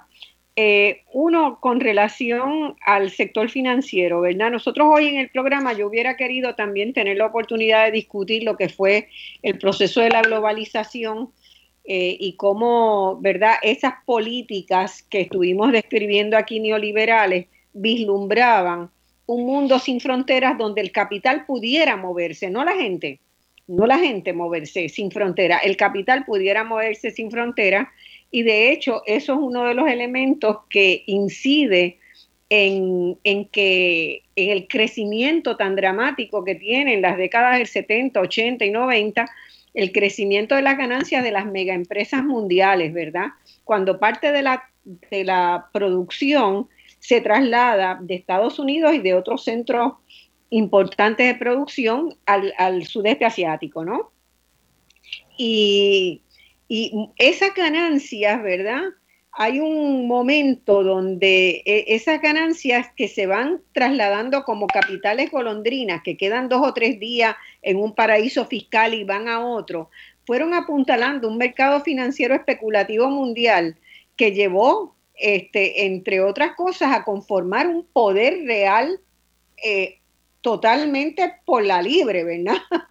Consolidado y suyo, y que lleva a la crisis hipotecaria del 2008-2009, donde los gobiernos como los de Estados Unidos salvaron a los bancos y no salvaron a la gente, ¿verdad? Este, así que hay un elemento que en esa cadena de, discusión que tuvimos hoy, que nos faltó desgranar con mayor este detenimiento, cómo es que se monta la globalización, ¿verdad? Sobre qué pilares sostiene la globalización, pero es una globalización cuyo resultado es crear mayor desigualdad adentro de los países, entre países, y generar un sector especulativo financiero que prefiere mover su dinero a tener los problemas de establecer fábricas y bregar con los trabajadores. Entonces, hubo un momento en, hacia finales de los 80 donde se estimaban, ¿verdad? El, andamiaje de los economistas progresistas del mundo, estimábamos que había cerca del 90% de todas las transacciones bancarias que se hacían en un día en el mundo eran de carácter especulativo no eran resultado de procesos de compra y venta de bienes y servicios, eran puramente especulativos. Entonces, eso es un elemento que está ahí y del cual Puerto Rico ha sido parte, tanto porque tiene empresarios especuladores como que ha sido lugar de recibir este tránsito de, esa, de esas inversiones. Eh, no sé si tenemos alguna otra pregunta, si no, paso yo a la otra pregunta que quería hacerte y si tú quieres abundar algo más de las dificultades, ¿verdad?, que ha tenido el mundo para regular eh, al capital financiero. Marcia. sí. Yo estoy de acuerdo con lo que tú acabas de expresar. términos de que donde se está generando en estos momentos el factor riqueza, en el caso de los, dueños del capital, eh, es en el, área especulativa. Exactamente, exactamente. Bueno, este, esa, esa era una de las cosas que no quería que, dejáramos desapercibido, ¿verdad? Porque mover dinero hoy es preferido eh, por, por, los empresarios. Hay más llamadas, vamos a seguir con las llamadas porque está encendido el cuadro. Adelante. Sí, Marcia. Marcia, buenos días. Sí. Soy Daniel Padilla, acá del municipio de Guaynabo. Ajá, muy bien, adelante. Oye, le felicito por esa clase laboral 101 que necesitamos, pero fuertemente en Puerto Rico. Yo escucho los programas de Alejandro, verdaderamente que son buenísimos cuando hace el análisis a nivel mundial de su programa en la radio, pero ahora los tuyos con este tipo de temas y los dos invitados que tuviste, Linda Colón y Alejandro Torres, espectacular. Gracias, este, gracias. No, y un tema que está de boga, porque verdaderamente ahora todos nosotros tenemos estrés, agonía y un desespero por lo que está pasando no solamente con la pandemia, sino que se están ah, este, por debajo de, la carpeta, están sometiendo todas las leyes que van en contra de lo que Alejandro ha dicho, de favorecen al, al, al empleado. Y esas son una de las razones que yo creo que este programa está dando un aporte espectacular. Uno al laborar con cualquier patrono no tiene derecho, inclusive si es de gobierno, no tienes derecho porque ya dice que está protegido por la quiebra. O sea, no hay manera de uno poder reclamar derechos. Qué buena protección haberme tenido que ir a quiebra. Sí, porque la razón principal es que si tú quieres reclamar tus derechos que ya has perdido, no puedes hacer una demanda ni reclamaciones porque ya están protegidos con la ley de quiebra. Todos los, todos los municipios que nos han quitado muchos derechos ya no tenemos siquiera ni, ni a reclamo a ese cheque que nos daba anteriormente, que era el de, el de enfermedad. Ya eso lo perdimos porque ya ellos tienen derecho a verlos cancelados, casi todos los, los, alcaldes y todo este al nivel central. Y esos son los, los derechos que habla Alejandro, como nosotros, y ustedes lo han explicado eh, de una manera muy particular, cómo hemos ido perdiendo derechos, y yo no sé, yo quisiera que ustedes puedan darme alguna orientación en realidad, inclusive no solamente a mí, a todos los que están escuchando y a todos los que necesitamos una orientación porque estamos pasando por un estrés bárbaro que nos están trayendo enfermedades mucho más allá de lo que uno está estresado todos los días y ellos están tomando medidas más restrictivas y que las pueden tomar porque ellos tienen derecho. Y esa es la razón que yo quiero para ver de qué manera los sindicatos y toda esa gente que ha podido luchar, inclusive, y ahora vemos que ya con Luma hasta lo de la Autoridad de Energía Eléctrica, que no los apreciaba, que eran los que tenían los que yo he conocido como los que más fuerte han luchado en favor de la labor del, empleado, ellos están perdiendo con Luma porque ya eso está como que ya escrito, ya ya se, se, se, llevó a cabo que ese proceso ya está hasta lo de la Autoridad de Energía están perdiendo este, la lucha con, los derechos laborales. Luma, en, en segundos porque me dicen que hay más llamadas todavía. Está bien. Adelante, Alejandro. Mira, es que yo no escuché casi nada de lo que el caballero. Ah, ay, qué raro. Bueno, mira, yo lo, lo escuché bien. Puedes resumir, te lo agradezco. Sí, mira, él primero nos hizo una felicitación por el programa. Dice que realmente en la calle hay desespero, hay estrés, hay agonía, que el programa ha hecho un aporte espectacular a que podamos entender lo que sucede y él te pide alguna orientación en este momento de lo que podemos, de cuál debe ser una ruta de trabajo, ¿verdad? Yo quería, la otra pregunta que yo quería hacerte era si tú has tenido la posibilidad de examinar el proyecto de ley que se sometió el PDLS 123 del 11 de enero, eh, que sometieron Rafael Bernabe y Ana Irma Rivera Lacén para establecer la ley para la protección y ampliación de los derechos de los trabajadoras y las trabajadoras de Puerto Rico y además derogar, derogar entre otras cosas, ¿verdad? La ley número 4, este, que me parece que, que podrían ser el comienzo de encontrar una pista para eh, deshacer, desandar un camino tan pedregoso como el que nos han dejado.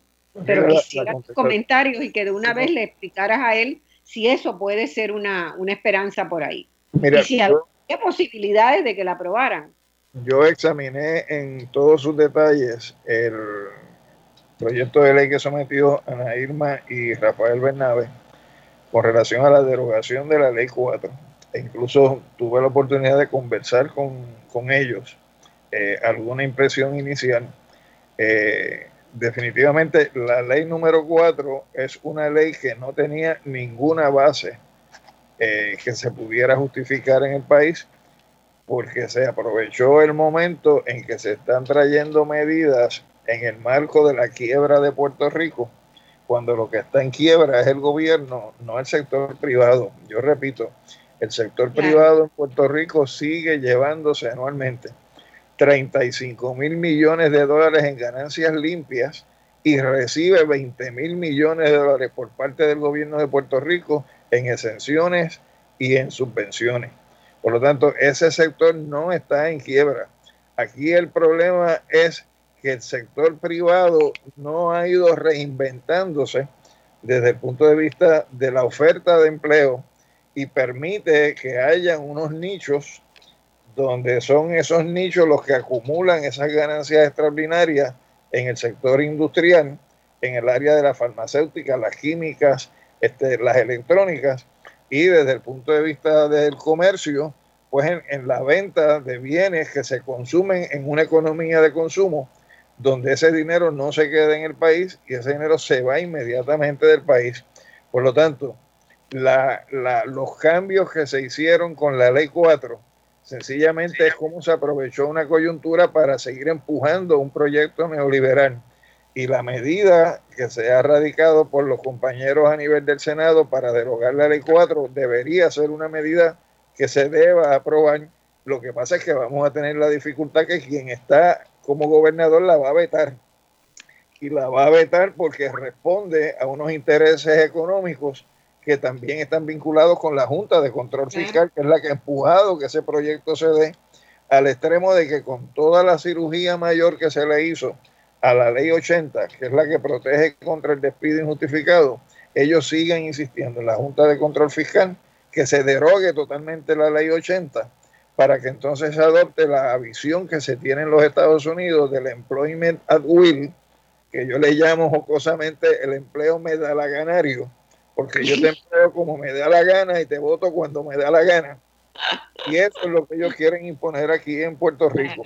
Así que ciertamente si prosperara la medida que los compañeros han radicado, compañeros y compañeras, pues sería un gran salto adelante porque lo que hace es que revierte a lo que era el estado normativo antes del 26 de enero de 2017, que también señalo y pongo como asterisco, que ya contenía la reforma laboral que había hecho José Yo, también de regresivo, entre el año 94 y el año 98. Pero ciertamente eh, dejaba a los trabajadores en un mejor, una mejor situación que la que tienen ahora los trabajadores que hayan empezado a trabajar después del 26 de, enero del 17. Quiero señalarte, Marcia, que esa ley número 4 tiene una cláusula en el artículo 2.1 que se conoce como un grandfather clause. Sí. ¿Qué es un grandfather clause? Es que los derechos ya adquiridos no se menoscaban como resultado de la nueva ley. Y la nueva ley es para los que entren posteriormente. Sin embargo, los patronos han venido impulsando la lógica de la interpretación de un grandfather clause a los que salvo que la ley prohíba su aplicación retroactiva, se puede aplicar retroactivamente. Cuando se supone que lo que quiere decir la cláusula es que salvo que salvo que la ley diga lo contrario, todo va a ser prospectivo, no retroactivo. La interpretan al revés. En ese sentido, yo le transmití tanto a Ana Irma como a Rafi Bernabe que además de ese proyecto de derogación completa que va a encontrar un campo minado en su proceso, eh, podría darse una aclaración para que esa interpretación que están trayendo los patronos en estos momentos eh, se aclare que no es la interpretación de lo que representa el Grandfather Clause. Y ese Grandfather Clause también tiene que ver con la ley 8, que es la ley de transformación de los recursos humanos en el gobierno, y es también el Grandfather Clause, que está en la ley 120, que es la que permite la venta de eh, la Autoridad de Energía Eléctrica, que resguarda los derechos adquiridos bajo la ley, los reglamentos y los convenios colectivos para aquellos trabajadores que determinen que no se van a ir a trabajar eh, con Luma. Es decir, que a donde los muevan se van eh, con esos beneficios. Con, esos beneficios. Yo creo que, que, sí va a haber un campo minado en el proceso de aprobación de la ley, eh, que el proyecto de ley que presentó Ana Irma y Rafi Bernabe, pero este, creo que se debe reforzar eso con una ley que aclare cuál es el alcance del Gran Father Clause en, en el caso de eh, la disposición de la sección 2.1 de la ley 4.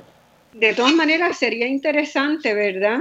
Poder hacer una, eh, podemos explorarlo desde voz alternativa, este, Alejandro, a lo mejor podríamos hacer unas conversaciones con alguno de los legisladores que estuvieran más permeables a entender, ¿verdad? Porque acá de lo que se trata es de comprender qué es lo que ha pasado para poder darle una solución al país que sea coherente, que sea consistente, que sea seria, ¿verdad? Y no más manipulación, ya estamos hartos de manipulación. Pero sería muy interesante que la legislatura aprobara, se pudiera conseguir que la legislatura aprobara y que nos tiráramos de verdad conseguir que un proyecto óptimo en esa dirección, con los ajustes que sea necesario hacerle, se aprobara y que llegara que llegara al escritorio del gobernador a ver qué va a hacer. Para el efecto mío, también tengo que decir, eh, en honor a la verdad, la única parte de la ley 4 que, que yo entiendo que no es negativa es que define la figura del contratista independiente mejor que como aparecía definida la figura del contratista independiente en los casos que se han resuelto por el tribunal. Pero salvo eso, todo lo demás debería echarse al zapato. Ok, este, no sé si hay alguna otra pregunta, si hay alguna pregunta que entre ahora, porque si no te hago una última pregunta, ¿verdad? Que, que, veo que está en la literatura eh, internacional, está generando mucho, mucha discusión y tiene que ver con la dificultad de, de reglamentar, de regular el trabajo que se hace en línea. Y claramente, ¿verdad? La pandemia del COVID ha llevado al trabajo en la casa a muchas, muchas personas, eh, entre ellos a los maestros de escuelas, a montones de gente en las agencias gubernamentales en todos los países. Bueno, en todos los países está la preocupación de cómo, de cómo manejar eso. Ok, sobre eso te tengo que señalar, Vamos a cerrar. Te tengo que señalar que hay, una, hay legislación ya aprobada en Puerto Rico eh, aplicable al gobierno eh, que fue el proyecto del Senado 1241, que se radicó eh, por Rivera Chats el 3 de abril del 2020, donde se recoge básicamente lo que es la misma disposición de lo que se conoce a nivel federal como el Telework Enhancement Act del 2010. Es decir, aquí llegó 10 años tarde. ¿Ah? Copia y pega es básicamente la traducción al inglés de, esa ley federal, donde se reglamenta lo que es el teletrabajo, el trabajo a distancia, eh, y donde hay unas guías específicas en la ley, eh, donde en, a través de esas guías, pues uno tiene que hacer una disección para entonces ver por dónde es que viene eh, la bola, ¿no? Corriendo en su rola. Porque, por ejemplo, te dice que la, ley redunda en una, estoy citando, en una economía operacional al reducir los costos de arrendamiento, mantenimiento de locales, energía eléctrica, agua, otras utilidades, gastos operacionales, de acuerdo con las funciones que lleva a cabo la agencia, promueve una más eficiente administración, mejora la calidad de vida de los empleados y permite incrementar el empleo de personas con discapacidad. Pues, ¿qué pasa? Ya en esa definición, tú tienes un enfoque donde parte del propósito de la ley es reducirle costos al gobierno. Claro. Pero ¿qué pasa? ¿Quién asume el costo del incremento en la factura de, luz? ¿Quién asume el costo desde el punto de vista del equipo electrónico que tú vas a utilizar?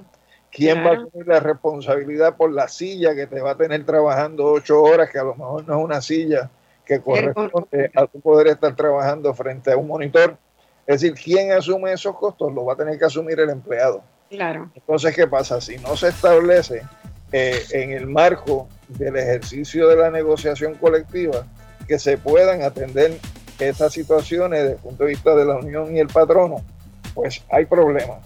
¿Y por qué hay problemas? Pues porque la ley 66 eh, te congeló los procesos de negociación colectiva en las corporaciones y las instrumentalidades públicas hasta el 2021 y la ley 7 la tiene congelado lo mismo desde el año 2009. Por lo tanto, el instrumento de la negociación colectiva no lo tienes a mano para atender los cambios y transformaciones que la implantación de este tipo de legislación conlleva para proteger y atender lo que es el factor eh, del trabajador o trabajadora que va a tener que estar trabajando bajo estas condiciones. Así que la ley existe, eh, el, documento a través del cual se estructura el trabajo a distancia existe, pero este, no están las herramientas necesarias. No tiene las garras. Perspectiva obrera, poder atender eh, las necesidades que surgen como consecuencia. o sea, si, si la, si la Federación de Maestros este, quisiera llevar un caso, es, es muy cuesta arriba porque no tiene las garras para, hacer el, reclamo. El marco normativo está, lo que falta es el instrumento de la, de la negociación colectiva. Claro. La negociación colectiva supone que tú tienes el derecho a negociar horas, salarios, términos y condiciones de... Y los términos, eso... este cambio de trabajo en la agencia al trabajo en tu casa, hay un cambio en los términos y condiciones de empleo y hay unos costos que tú estás asumiendo que se supone los asuma el patrono porque de lo contrario tú quedas subsidiando al Estado. Exactamente. Eso debe ser la lógica de la contraprestación del trabajo frente al ingreso. Bueno, Alejandro, a la verdad es que ha sido un gusto tenerte hoy en Voz Alternativa de nuevo. Este reitero mi, mi aprecio por todo el trabajo que todo el tiempo que le dedica al análisis de la situación laboral en Puerto Rico y es un tema que sigue siendo muy urgente cada día más porque hay, como dijo el último que nos llamó, hay mucha angustia en la calle, en la gente. Hay mucha angustia. Hemos comprado un patrón, un modelo de consumo que no es absolutamente sostenible, ¿verdad? Hemos dañado el planeta, hemos permitido que se erosionen todos los derechos laborales nuestros y ahora encima de eso la gente se queda sin trabajo y el que lo tiene lo precariza. Y el que lo tiene lo precariza. Bueno, muchas gracias. Esto ha sido Voz Alternativa por hoy. Hasta el domingo que viene. Nos vemos. Gracias por la invitación.